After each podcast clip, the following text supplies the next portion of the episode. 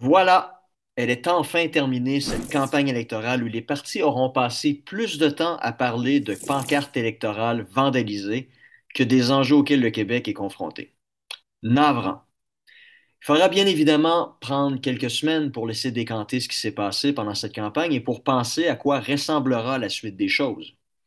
Il y a cependant des constats qui sont plus faciles à faire que d'autres. Et le premier qui me vient à l'esprit est le suivant.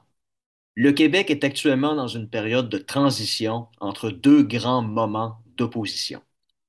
Après 50 ans de débats entre fédéralistes et souverainistes qui sont réellement terminés à la lumière des résultats calamiteux du Parti libéral et du Parti québécois, le Québec s'apprête à entrer dans une nouvelle opposition.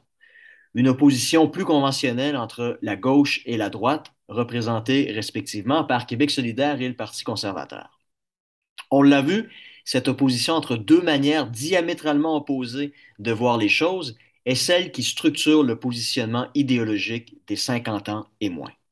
Plusieurs sondages ont d'ailleurs montré très bien au cours de la campagne. Chez les 18-34 ans, près de 60% des électeurs appuient Québec solidaire et le Parti conservateur, chiffre qui atteint 50% chez les 35-49 ans. Chez ces groupes, la CAQ n'obtient le soutien que de moins de 15% des électeurs âgés de 18-34 ans et d'environ 20% des 35-49 ans. La CAQ a fait le plein de ses appuis chez les 65 ans et plus, d'où la raison pour laquelle certains la surnomment la coalition des aînés du Québec. À la retraite, ou proche de l'être, ce groupe démographique cherche d'abord et avant tout à maintenir le statu quo, à ne pas changer les choses. Bref, à pouvoir continuer à mener leur petite vie paisiblement et surtout en sécurité. C'est ce que la CAQ leur a offert pendant la pandémie et ce qu'elle leur a promis pendant la campagne. Parce que vous avez remarqué, tout comme moi, que la CAQ ne s'est pas démarquée par des propositions novatrices pendant l'élection. Non, la CAQ a plutôt fait de la campagne un moment d'anti-politique, qui ressemble un peu à la trappe au hockey. Rien d'offensif ou de novateur. Tout pour conserver ses appuis à tout prix. Donc, aucune idée, proposition ou projet pour le Québec. Tout l'inverse de ce que la politique devrait être.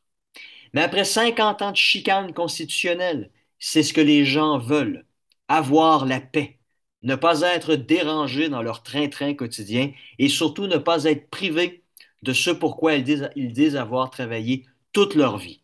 Mes acquis, mes acquis, acquis, disent-ils.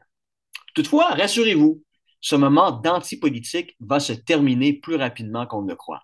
Et la CAQ ne sera alors au final qu'un simple parti de transition entre le moment qui se termine, le débat souverainiste fédéraliste, et celui qui va bientôt s'ouvrir entre la gauche et la droite.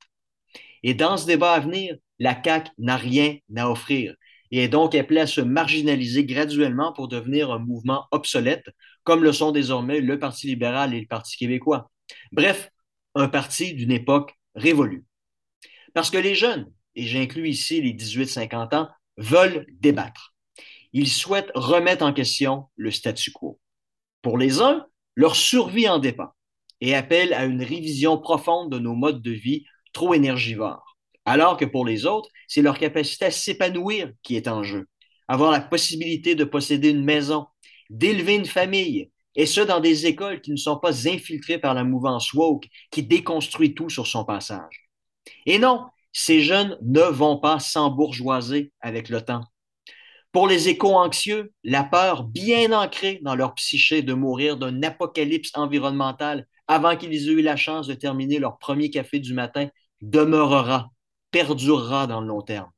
Pour les autres, ils n'auront aucun intérêt à préserver des acquis puisqu'ils n'en auront pas surtaxés, surimposés, mamelles de l'État que le gouvernement ne cesse de traire pour en soutirer toujours de plus en plus de revenus.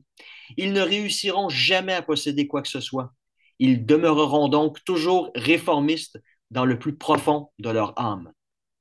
Préparez-vous, car la politique qui a été tuée par la CAQ va vite finir par reprendre ses droits et renvoyer dans les livres d'histoire, plus rapidement qu'on ne le croit, François Legault et son parti.